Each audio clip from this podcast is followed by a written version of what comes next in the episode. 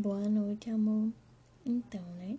O nosso podcast, assim, muito famoso, o mais ouvido de todo o Brasil, né? Que com certeza você já escuta bastante todos os episódios dele.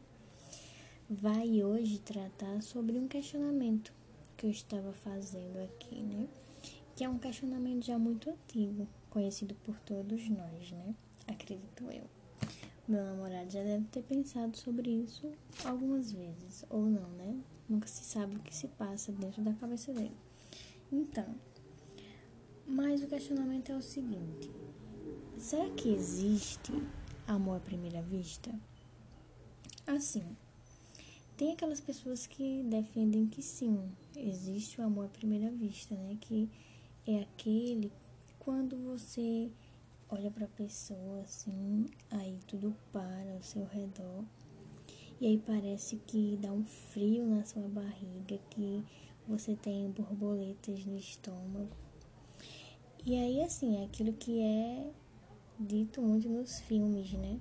Que tratam muito nos filmes românticos, que quando você vê alguém, aí é como se você fosse para outra órbita, né? Como se tudo parasse ao seu redor porque você se apaixonou por aquela pessoa naquele exato momento, né? Você encontrou o amor da sua vida. E aí a gente já imagina todo o enredo, né, de um filme muito meloso, né, romântico. E aí tem pessoas que defendem isso, que existe esse amor à primeira vista, mas tem pessoas que defendem que não, que não existe esse amor à primeira vista que no máximo o que pode acontecer, que é, às vezes a gente chama de amor à primeira vista, é uma atração, um desejo físico, né? Quando você olha para a pessoa e aí de repente ela te dá bom dia, né? No domingo de manhã. E aí você é como se viajasse naquela voz daquela pessoa e aí fosse teletransportada para outro lugar, né? E aí só naquele bom dia que a pessoa lhe deu, você já imagina assim, você casada com ela, você entrando na igreja, na verdade. Aí você já imagina como vai ser o seu vestido, já imagina o seu buquê. E aí você já pensa também qual quadro vai estar na sua sala. O nome dos filhos, né? Lógico, dos cinco filhos. E aí você imagina a vida toda, assim tudo você planeja naquela fração de segundos que a pessoa lhe deu um bom dia. E imagine se essa pessoa te oferece água, né? Assim, no pé do seu ouvido. Aí você cria várias coisas. E tem gente que chama isso de amor à primeira vista. Porém, tem aqueles que defendem, como eu falei, que isso não se chama amor à primeira vista. Essas borboletas no estômago, como a gente fala, esse frio na barriga, nada mais é do que uma atração. E aí você pode se sentir atraído por essa pessoa, é, pela voz dela, talvez pelas mãos dela, né, também. E aí você imagina várias coisas. Sua cabeça já vai para outro mundo, né? Eu já estou aqui imaginando várias coisas também. Mas na verdade isso é só atração. Não passa de, de uma atração. E você pode se atrair pelo jeito, né? Pela, pela forma da pessoa se expressar, pelo olhar, pelo sorriso, pela conversa da pessoa. Enfim, pode ter muitos pontos, né, de atração. Isso vai depender de cada um, da pessoa que se sente atraída e daquela que atrai. E aí isso pode ser é, consciente ou inconsciente. A gente às vezes consegue nomear, né, aquilo que nos atraiu no outro, mas às vezes a gente não consegue nomear, né? A gente só se sente profundamente atraído. E assim, chega até o ponto de depois, né, guardar aquilo na nossa mente e comentar, né? Ai meu Deus, não paro de pensar nela. Mas como eu falei, isso não se chama amor, porque isso é apenas uma atração. Porque na verdade, né, o amor é tudo que vem depois disso tudo. Tudo que vem depois dessa atração, depois desse primeiro encontro, depois desse frio na barriga, depois dessas borboletas no estômago, né, como chamam. O amor é tudo isso que vem depois. E com o passar do tempo a gente vai percebendo que o amor é o que vem depois das brigas, é tudo que vem depois dos limites, né, que às vezes a gente estabelece de dizer assim, ah, eu aguento só até aqui, né? Não consigo ser de outra forma ou viver de outra maneira. Aqui é o meu limite para que eu esteja com alguém. E também a gente vai percebendo que acho que o mais importante de tudo, né? Que o amor também é aquilo que vem depois de quebrarmos os padrões, né? O amor é tudo aquilo que vem depois dos desentendimentos, das falhas, né? Dos erros. Há quem diga que o amor é tudo aquilo que vem também depois que a paciência acaba, né? Tem um filósofo que eu amo muito, assim, um filósofo contemporâneo que diz que o amor é aquilo que faz com que o elástico estique. Entende? Assim, o amor é aquilo que faz com que seu elástico estique cada vez mais. Sendo que eu vou discordar desse filósofo, né?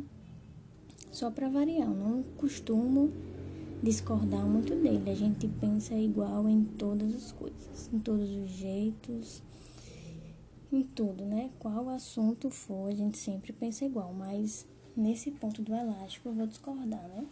Porque para ele, o amor é o que faz o elástico esticar, né? Cada vez um pouquinho mais, né? E para mim, eu penso que o amor é aquilo que vem depois do elástico torar. Porque aí quando a gente diz que o amor é aquilo que vem depois do elástico torar, a gente vai entendendo que também faz parte do amor remendar o elástico, refazer os laços, compactar os sonhos, né? Porque assim, um elástico que está intacto, ele não conta história nenhuma. E aí eu lembro de uma frase de alguém que não é de um filósofo muito importante, assim como esse que eu falei do elástico, né? Mas esse filósofo fala que o amor é a paciência, na verdade, a paciência é o amor que resiste.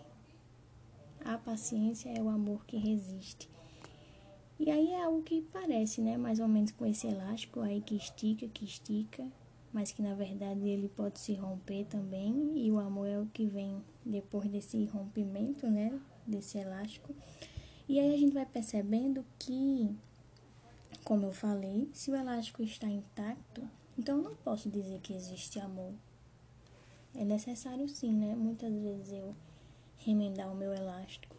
Então, quanto mais remendado o meu elástico estiver, mais história eu tenho para contar, né? E aí a gente vai percebendo que, por mais que esse elástico se desgaste, que ele seja remendado, né? Às vezes, assim como o amor, ele nunca se esgota. E aí a gente vai entendendo que o amor é aquilo que realmente vem depois de tudo isso. A gente vai vendo que o amor, na verdade, tem tudo a ver com o perdão, tem tudo a ver com os recomeços, com a aceitação do outro, né? Com a aceitação de si, mas também a aceitação do outro. Que o amor tem muito a ver com a esperança, com a espera. Mas na verdade, assim, o que tem mais a ver com amor de todas essas outras coisas, né, que eu fui falando aqui, é na verdade a entrega. A entrega no sentido de misturar tudo.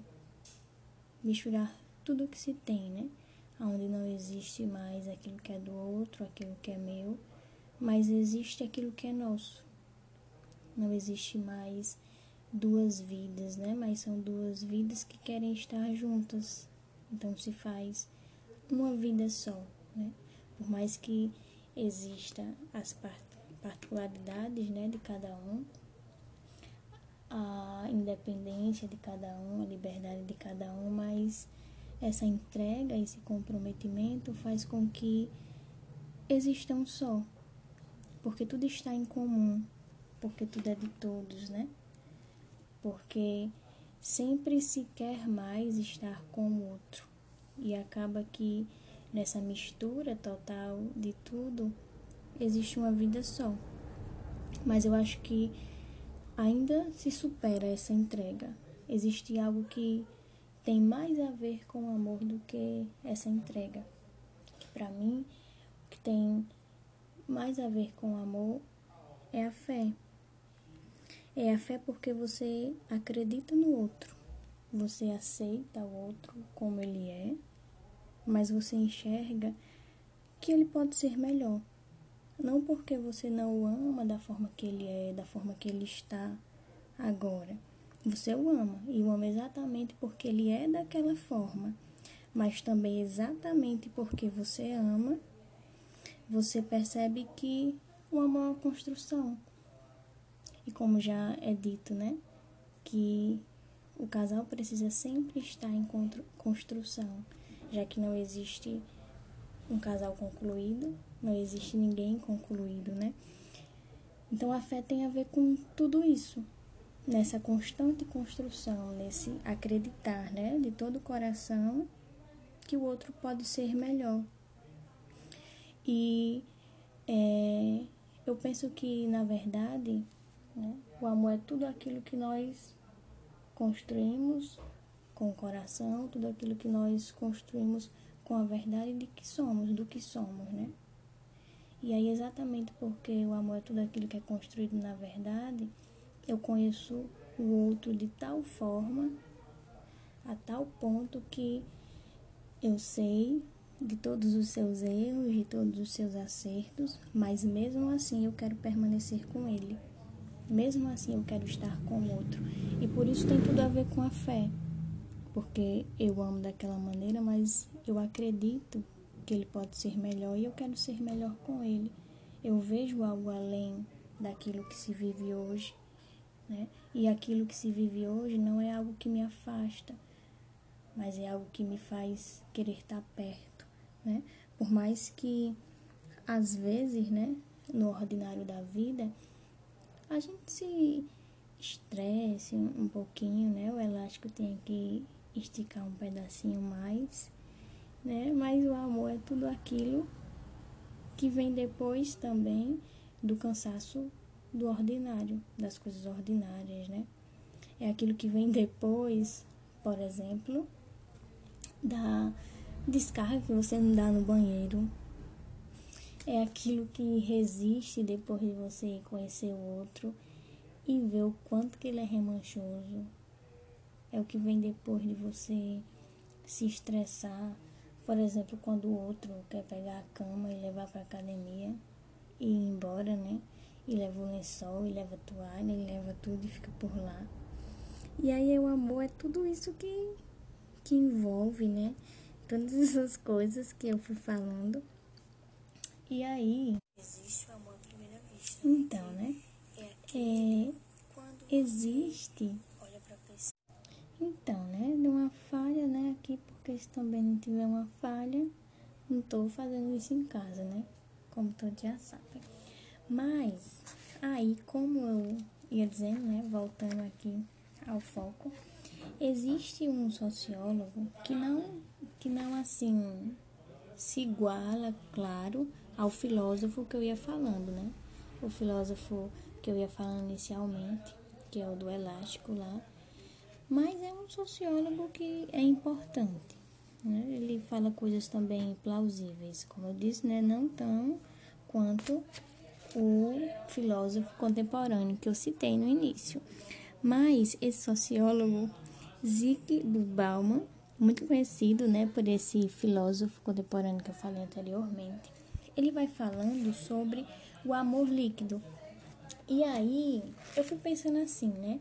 Que o amor líquido, na verdade, se contrapõe a tudo aquilo que nós íamos falando anteriormente. Essa reflexão anterior.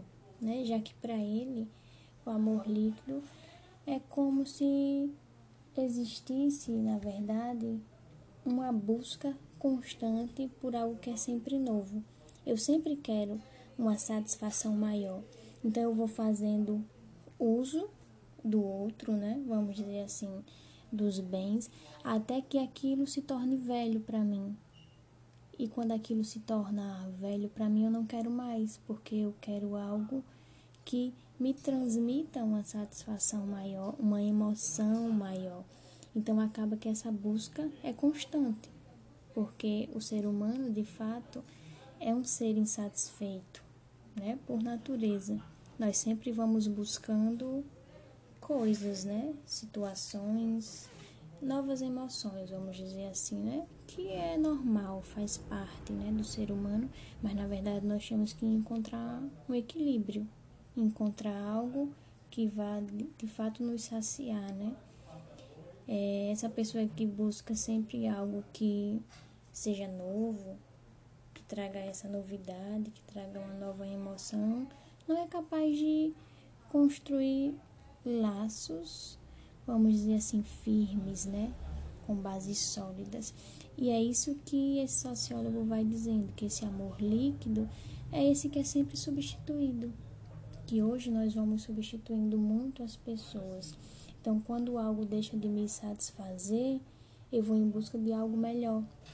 E aí eu fui percebendo que essa, vamos dizer assim, essa tese desse sociólogo é, é bem parecido também com a tese de outro pensador, né? De um pensador muito amigo, amicíssimo, amicíssimo, desse filósofo do elástico que eu ia comentando, que é o Barney, né? Daquela série Algernon, sua mãe, né?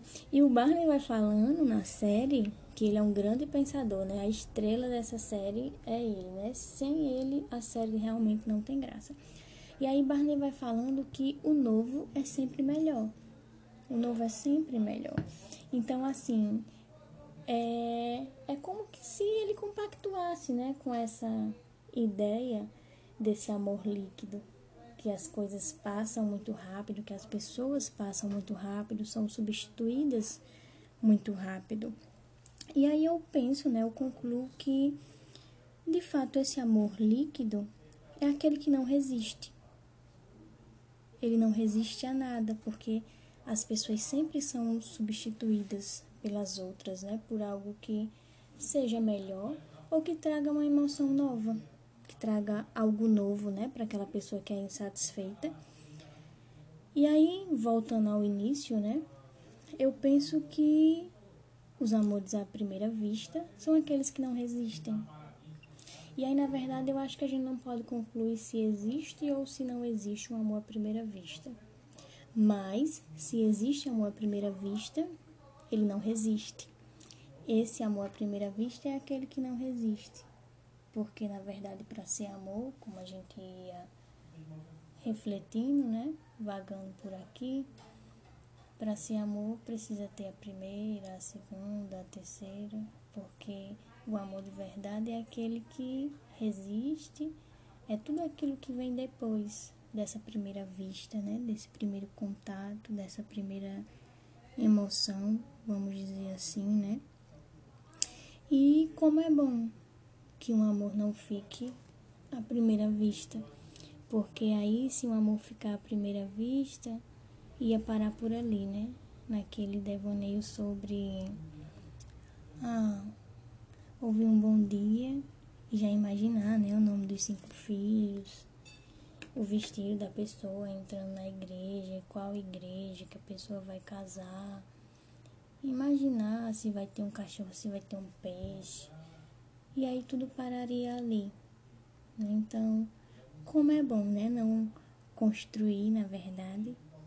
Não esperar, não ser espectador de um amor à primeira vista como é bom fazer parte de uma construção de um amor que é real. Que aí você olha à primeira vista, mas aí você olha outra vez, e aí você olha de novo, E cada vez que você olha de novo, você sente vontade de olhar mais, né? E mesmo existindo todos os sacrifícios e todas as dificuldades e todas, todos os abusos, todas as chatices, você escolhe continuar olhando sempre, né? E sempre para a mesma pessoa, porque aquela pessoa é uma fonte inesgotável de surpresas para você. Então, assim, eu concordo com o grande pensador da série, né, o Barney. O novo é sempre melhor. Sempre o novo vai ser melhor. Mas aí, esse novo não precisa ser outra pessoa. Esse novo, né? é, pode ser encontrado e vivido na mesma pessoa todos os dias. E aí não existe novidade melhor que essa, né? Não existe beleza maior que essa do que você encontrar algo novo e viver algo que possa ser velho. Vamos dizer assim, depois de um ano, depois de dois, três, depois de 84 anos algo que contado no calendário parece ser velho, ter se tornado velho, né? Mas viver tudo isso de uma forma nova, de tentar todos os dias viver de uma maneira melhor, né? Mesmo diante de todas as coisas que, que possam acontecer, mas tentar viver de uma forma melhor. Então, sim, o novo é sempre melhor, né? O novo de, de cada dia que começa, né? De você escolher viver todas essas coisas com a mesma pessoa. Então, assim, para concluir, não não fechei, né, nenhum raciocínio. Não sei se existe ou não um amor à primeira vista. Fica aí essa esse questionamento. Mas como eu falei antes, se existe ou não amor à primeira vista, ele não resiste. O que resiste é tudo que vem depois. Vem depois de todas as outras coisas que a gente foi falando, né? Então, é isso, amor. Espero que você coloque esse podcast para você ficar ouvindo sempre, já que você é o tarozinho por podcast. Então tá aí, né? Um podcast exclusivo para o meu namorado. O mais lindo, né? Também o mais chato, né? Aquele que estica o elástico dele. Aquele mais assim, né? Aquele mais, mais, mais, mais, mais abusado que eu conheço, mas que eu amo bem muito. Então, bom dia, boa tarde boa noite, boa madrugada, porque eu sei que você vai ouvir, claro, o podcast todas as horas, né, do dia. Então, eu deixo aqui o bom dia, boa tarde, boa noite, boa madrugada, para quando você terminar de ouvir, estar assim compatível com o tempo, né? Já que você é meio perdido com o tempo, não tem muita noção, né, do espaço, mas deixo aqui, né, essa essa ordem cronológica corretinha, viu? Um beijo.